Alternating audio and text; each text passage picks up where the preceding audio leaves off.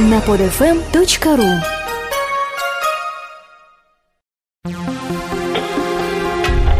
Радио странствия Маши Веселовой. Эта программа не совсем страноведческая. Это скорее личный дневник, в котором шаг за шагом я познаю мир, человека, который рядом со мной, да и саму себя. Иногда это смешно, иногда грустно, но всегда есть о чем вспомнить. Взяли и поехали. Всем привет! С вами Маша Веселова. В прошлой программе я рассказывала о том, как мы завершили покорение Центральной Америки и распрощались с нашим попутчиком Вадимом, снова оставшись вдвоем. Теперь нам с Митей предстоит перебраться через Дарьенский пробел и оказаться, наконец, в Южной Америке. И ближайшая страна, в которую мы должны попасть, это Колумбия. Энциклопедия на пальцах.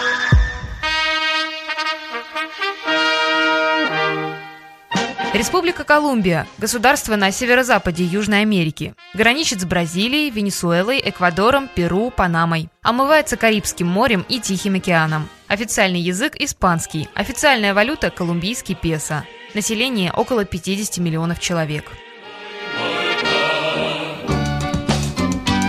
Вот, мы в аэропорту, готовимся к долгой и сложной поездке в Колумбию, которая и всего-то сейчас в 300 километрах от нас. Вообще, надо заметить, поездочку из Панамы в Колумбию считаю, наверное, одним из самых сильных впечатлений, когда-либо полученных. Особенно рекомендовано тем, кому жизнь кажется чрезмерно пресной и однообразной. Не все знают, что панамериканское шоссе обрывается в какой-то безымянной панамской деревушечке и возобновляется лишь в Колумбии. В промежутке 87 километров Дарьенского пробела, непроходимых джунглей, кишащих наркотрафиком, дикими животными, опасными насекомыми, а также злостными тропическими инфекциями. Еще там блуждают любители острых внедорожных ощущений. Говорят, что за недельку пробел можно преодолеть пешком. Не знаю как, с мачете разве что. Есть там какие-то тайные тропы, видимо, но я бы, наверное, не рискнула. Ну и еще дорогу не строят, потому что якобы поток наркотиков из Колумбии хлынет на север с непреодолимой силой. Хотя, по-моему, Дарьен нисколько не помеха наркотрафику. И вот при отсутствии дороги существует несколько способов добраться до Колумбии. Например, можно плыть на туристической яхте за безбожные деньги. Причем занимает это довольно продолжительное время, около недели. Можно проситься пассажирам на грузовые судна, но тогда вообще нереально оценить время, за которое ты преодолеешь это расстояние. Можно просто улететь из Панамы в Богату, конечно, но это дорого. Самый дешевый вариант – это перелет до крошечной деревеньки Пуэрто-Абалдия, которая находится на берегу Карибского моря, на территории Панамы. А уже оттуда на двух лодках в такой колумбийский порт Турбо, где есть нормальные дороги.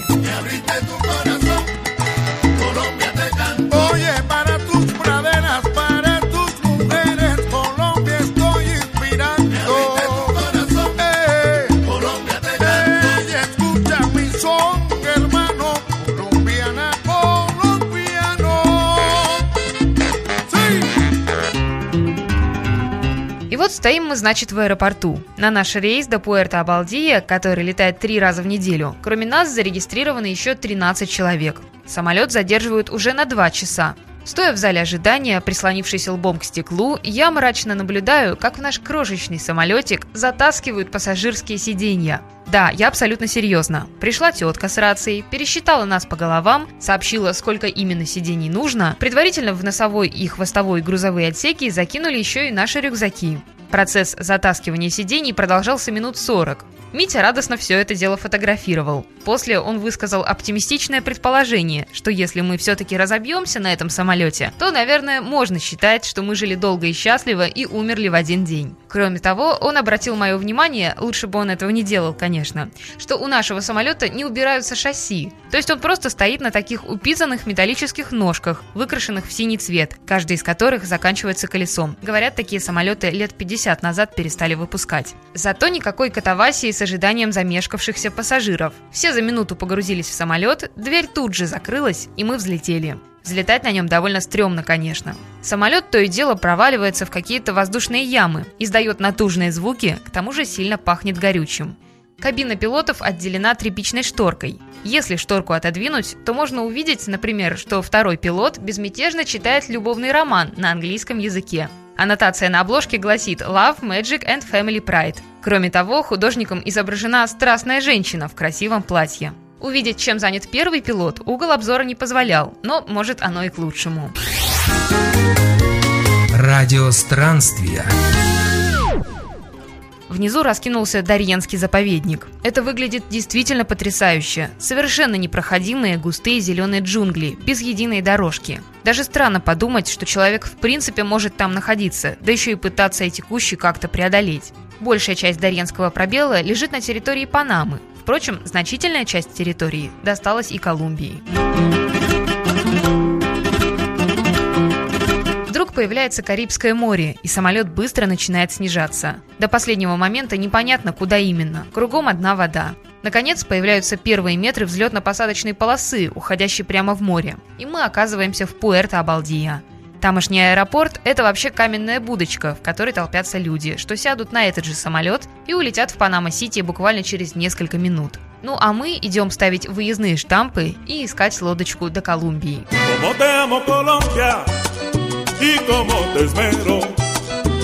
Verdoso campo, jardín florido, con aire de aroma dulce. Y las noches estrelladas, bellos días soleados. Afrodisíaco y curativo, eres mi Colombia. Итак, вторая часть нашей развлекательной программы является собой получасовое плавание из Панамы в Колумбию. Причем плыть нужно на двух лодках. Сперва вы добираетесь до небольшого городка, да нет, деревеньки даже, с узбекским названием Капургана. Тут-то вы оказываетесь в ловушке. Потому что в Капургане нет ни одного автомобиля. Ибо Капургана не имеет дорожной связи с большой землей. Тут вообще нет дорог. Только дорогущие хостелы, рестораны и некоторое количество озадаченных гринго. Водная прогулка до Капурганы великолепна. Стоит она 15 долларов. В лодочку опять-таки загружаются сперва рюкзаки, а потом уже и люди в спасательных жилетах. На Карибском море шторм, поэтому выглядит это так. Сперва лодочка подпрыгивает на гигантской волне, потом вода уходит, а плавсредство вместе с пассажирами со всей дури и со страшным грохотом падает с неопределенной высоты, потом подхватывается следующей волной и так далее.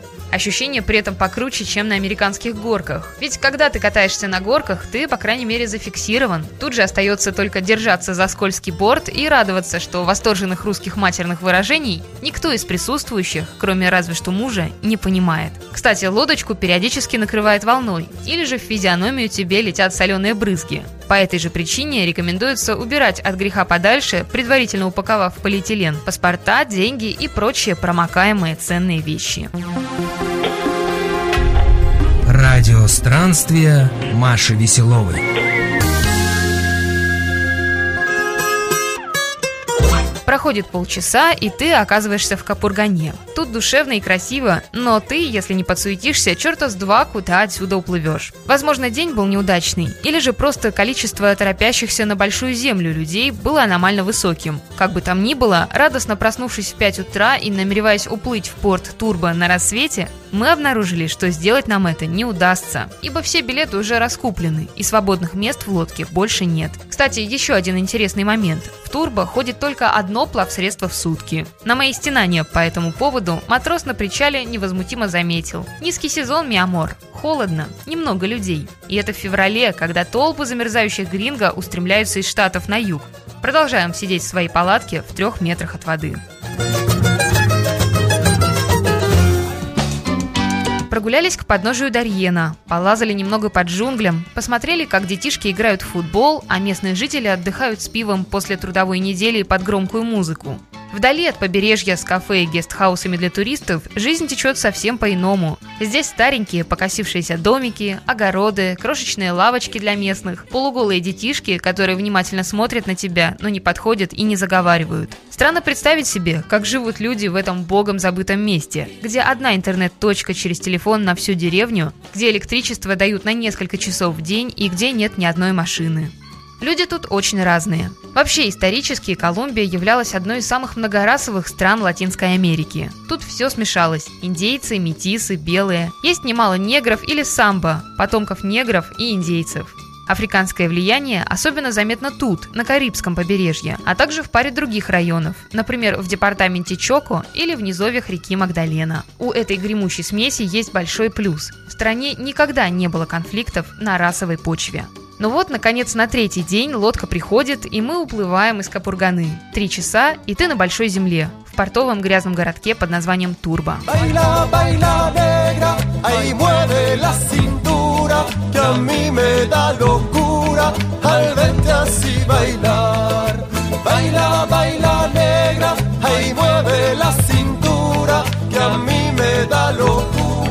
Al verte así bailar. Энциклопедия на пальцах. Ландшафт Колумбии разнообразен. На севере, на берегу Карибского моря, находятся низменности и хорошие пляжи. Тут больше всего туристов.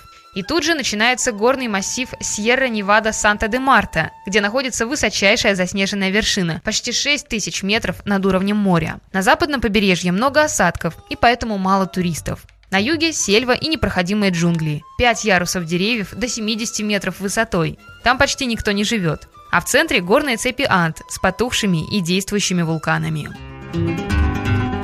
Как обычно, нас везет смешной дальнобойщик, улыбающийся усами. По дороге он скупает кормовые бананы и тащит нас, разумеется, перекусить в местную придорожную забегаловку.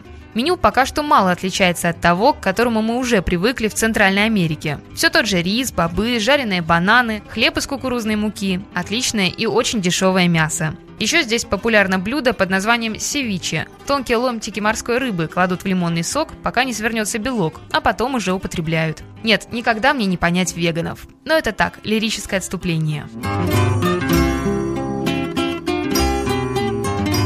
Едем по горной и напрочь убитой дороге со скоростью километров 20-30 в час. Просто чудовищный асфальт, вернее, это и асфальтом-то не назовешь. Мы держим путь в город Медельин, малую родину печально известного Пабло Эскобара и один из самых криминальных городов Латинской Америки. По дороге проезжаем хижины с соломенными крышами, индейские деревни. Индейцы есть и тут, только их не так много. В их деревнях нет электричества, а дома открытые, и жизнь, которая происходит внутри, видна обывателю издалека. В Колумбии сегодня используется около 75 индейских наречий. Если постараться, тут тоже можно обнаружить коренных жителей, которые не говорят по-испански, но такое бывает крайне редко. Пожалуй, ярче всего это проявляется в Гватемале. Что до государственного испанского, кстати, то считается, что именно колумбийский его вариант ближе всего к классическому кастильскому. В 1960 году был принят декрет об охране языка, согласно которому при оформлении государственных документов запрещается использовать неиспанские слова. Впрочем, этот декрет на практике так никогда и не действовал.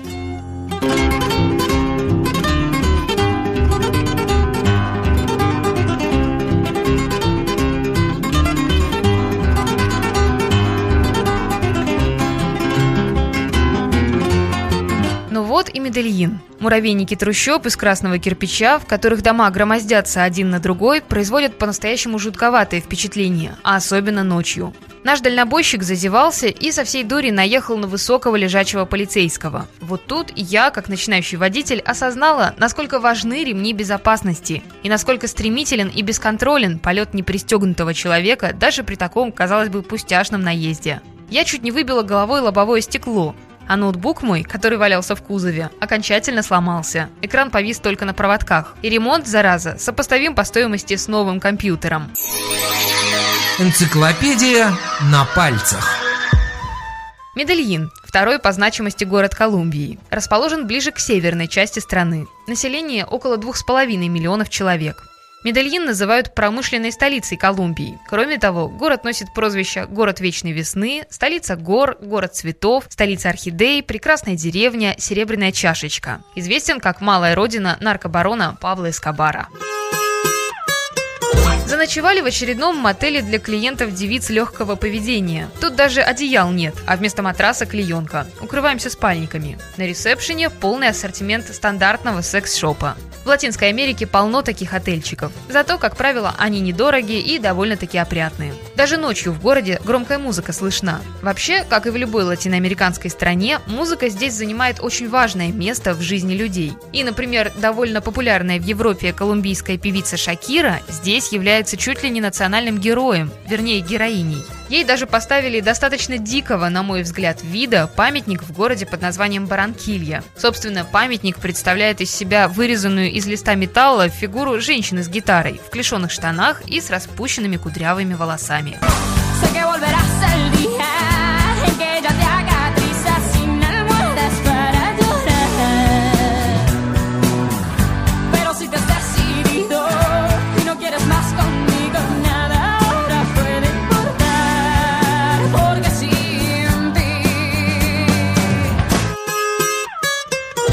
Медельин большой, красивый, очень современный и цивильный. Не такой, конечно, как Панама-Сити, но все же. Тут много красного кирпича, особенно в непарадных районах, и монументальнейшее метро, проходящее над землей, на увесистых колоннах. Чем-то советским отдает. Правда, тут довольно много нищих и бездомных, которые появляются на улицах преимущественно по ночам. Судя по сводкам местных новостей, путеводителям и отзывам уже побывавших здесь, город довольно опасен. Вообще, он однозначно входит в десятку самых опасных городов городов Латинской Америки, наряду с Гватемала-Сити, гондурасскими Тегусигальпой и Сан-Педро-Сулой, венесуэльским Каракасом. Тема известного наркобарона Эскобара довольно часто мелькает в разговорах с местными, но чаще в шуточном контексте. Мол, вот так он удирал по крыше, а вот так в него метил снайпер.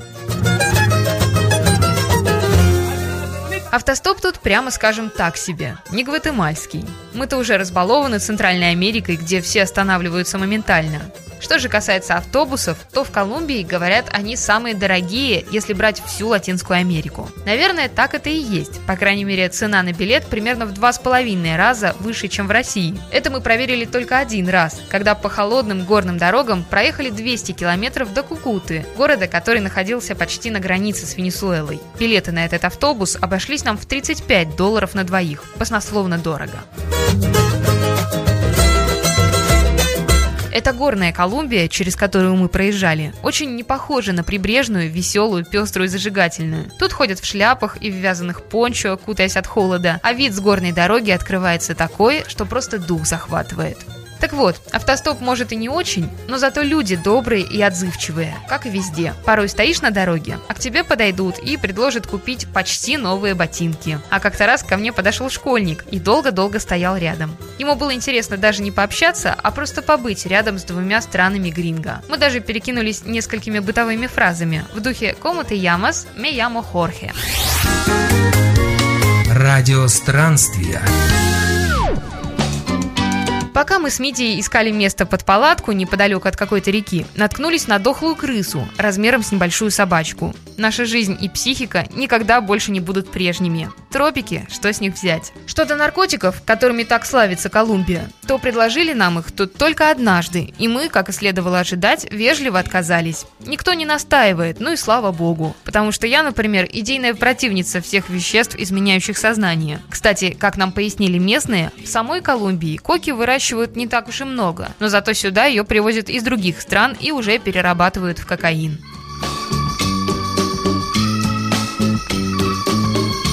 Еще заметила, что тут не очень любят американцев. Обычно их представляют эдакими плохими парнями. Наверное, потому, что, во-первых, процедура получения визы США для колумбийцев сопряжена с большими трудностями и может затянуться на несколько лет. А во-вторых, Штаты из-за кокаина создали колумбийцам дурную славу, хотя сами имеют громадный рынок сбыта этого вещества. На сегодня это все. От души желаю вам не жалеть силы времени на собственные впечатления, которых у вас никто не отнимет и которые никогда не забудутся. С вами была Маша Веселова. Всем пока.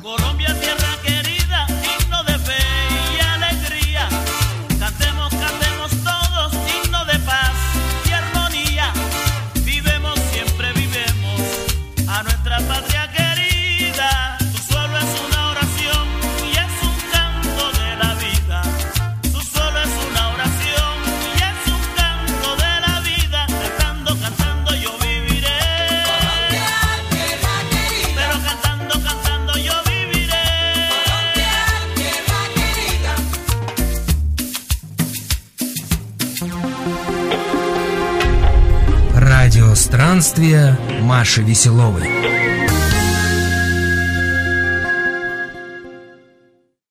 Прослушать другие выпуски этой программы вы можете на podfm.ru